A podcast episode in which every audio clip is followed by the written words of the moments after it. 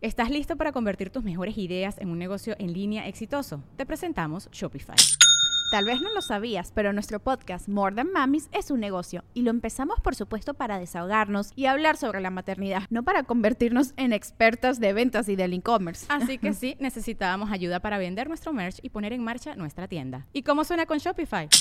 Llegó otra venta. Shopify es la plataforma de comercio que está revolucionando millones de negocios en todo el mundo. Ya seas un emprendedor desde tu casa o desde donde sea, Shopify es la única herramienta que necesitas para iniciar, administrar y hacer crecer tu negocio sin dificultades. Con Shopify puedo gestionar pedidos, envíos y pagos desde cualquier lugar, brindándote toda la información y estadísticas de tus ventas al detalle. Regístrate para un periodo de prueba con tan solo un dólar al mes en shopify.com barra sonoro, todo en minúsculas Ve a shopify.com barra sonoro para llevar tu negocio al siguiente nivel. Shopify.com barra sonoro.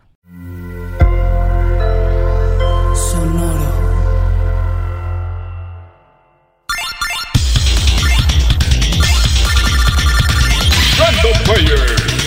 El archivo histórico y cultural del gamer. Una colaboración fallida entre dos gigantes de la tecnología, que tendría como resultado la contundente llegada de Sony al terreno de las consolas de videojuegos, el nacimiento de una marca y de fantásticas memorias para millones de personas en el mundo. Esta es la historia de la primer PlayStation. Era 1988 y Nintendo dominaba el ámbito en el que Atari había reinado anteriormente, cual dinosaurio. Nintendo estaba en pleno desarrollo de la máquina de juegos que sustituiría al Famicom o NES en los hogares, y tenían planeado algo súper. Aunque para que se cumplieran esos ambiciosos proyectos también había que ir un paso más allá en cuestiones de espacio. Lo habían hecho exitosamente en Japón con el accesorio para Famicom conocido como sistema de disco, el cual permitía emplear discos flexibles o disquetes como medio de almacenamiento. Pero ahora necesitaban algo más. ¿Qué tal ese nuevo formato desarrollado por Philips y Sony en 1982 conocido como disco compacto o CD? Nintendo empezó negociaciones con Sony de forma ultra secreta para desarrollar una unidad de CD-ROM para la Super Nintendo y así aprovechar los alrededor de 700 megabytes que ofrecía un disco. Para que te des una idea del cambio, Super Mario Bros. pesaba solo 31 kilobytes. Y en ese entonces un juego de NES utilizaba entre 8 kilobytes y 1 megabyte. Es decir, ¿qué sería posible con 700 veces más espacio del máximo que llegaba a ofrecer un cartucho.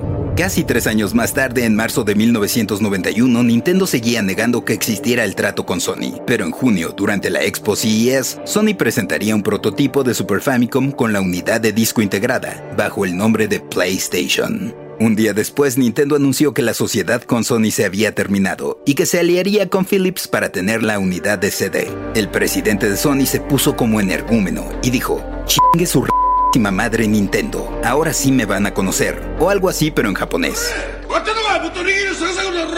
Y encargó a un ejecutivo de la compañía que se hiciera cargo del proyecto. Su nombre, Ken Kutaragi, a quien se le conoce como el padre de la PlayStation.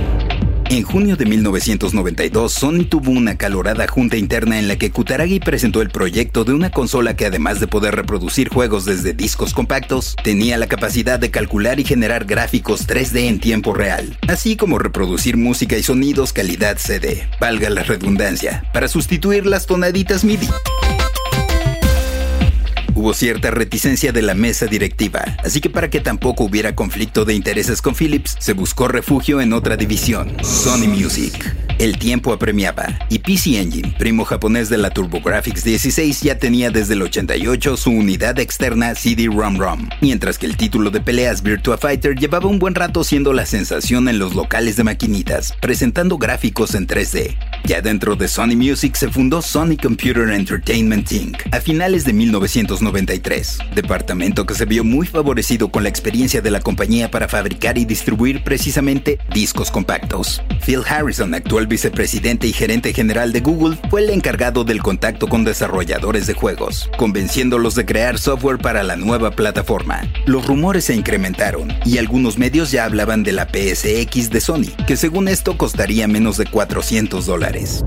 El 4 de diciembre de 1994 saldría a la venta en Japón la primera consola PlayStation, una caja de plástico gris con una tapa circular la cual se abría para poner el disco y un logotipo francamente extraordinario, diseñado por Manabu Sakamoto, representando con las letras PS la tridimensionalidad de los juegos. El control presentaba un diseño innovador, súper ergonómico, con cuatro botones en los hombros e introduciendo los botones círculo, triángulo, cuadrado y X. Bueno, el nombre oficial es cruz. Fue tan extraordinario que ha tenido pocos cambios a través de las generaciones, como las palancas análogas, y prácticamente sentaría las bases para lo que haría la competencia. La PlayStation debutó en Estados Unidos el 9 de septiembre de 1995, costando 299 dólares, 100 menos que la Sega Saturn. La consola de Sony fue un éxito instantáneo, convirtiéndose al final de su ciclo en la primera consola en vender más de 100 millones de unidades. La calidad del hardware y sus nuevas prestaciones dejaban a los demás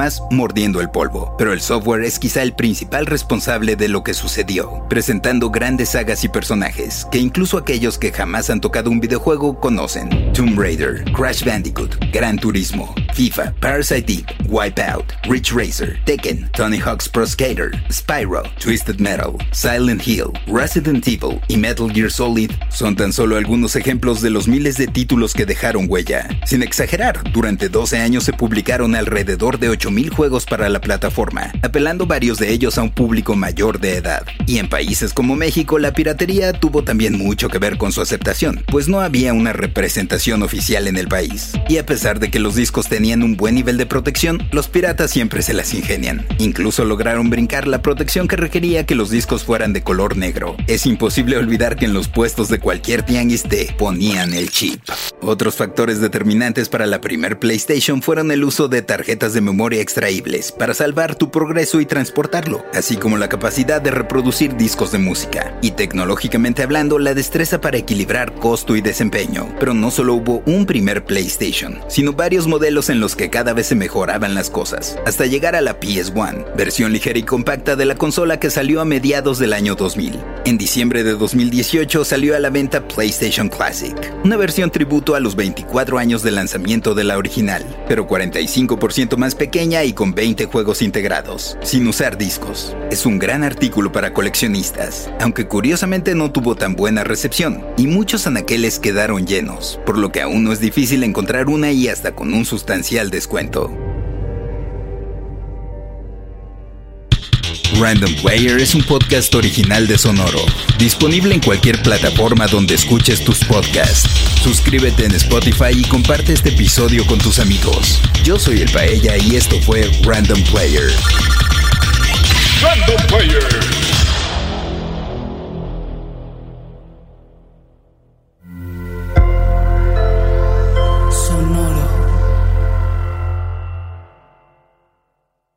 Hello, it is Ryan, and we could all use an extra bright spot in our day, couldn't we? Just to make up for things like sitting in traffic, doing the dishes, counting your steps, you know, all the mundane stuff. That is why I'm such a big fan of Chumba Casino. Chumba Casino has all your favorite social casino style games that you can play for free anytime, anywhere with daily bonuses. That should brighten your day a little. Actually, a lot. So sign up now at chumbacasino.com. That's chumbacasino.com. No purchase necessary. VGW Group. Void were prohibited by law. See terms and conditions. 18 plus. ¿Estás listo para convertir tus mejores ideas en un negocio en línea exitoso? Te presentamos Shopify. Tal vez no lo sabías, pero nuestro podcast More Than Mamis es un negocio y lo empezamos por supuesto para desahogarnos y hablar sobre la maternidad, no para convertirnos en expertas de ventas y del e-commerce. Así que sí, necesitábamos ayuda para vender nuestro merch y poner en marcha nuestra tienda. ¿Y cómo suena con Shopify?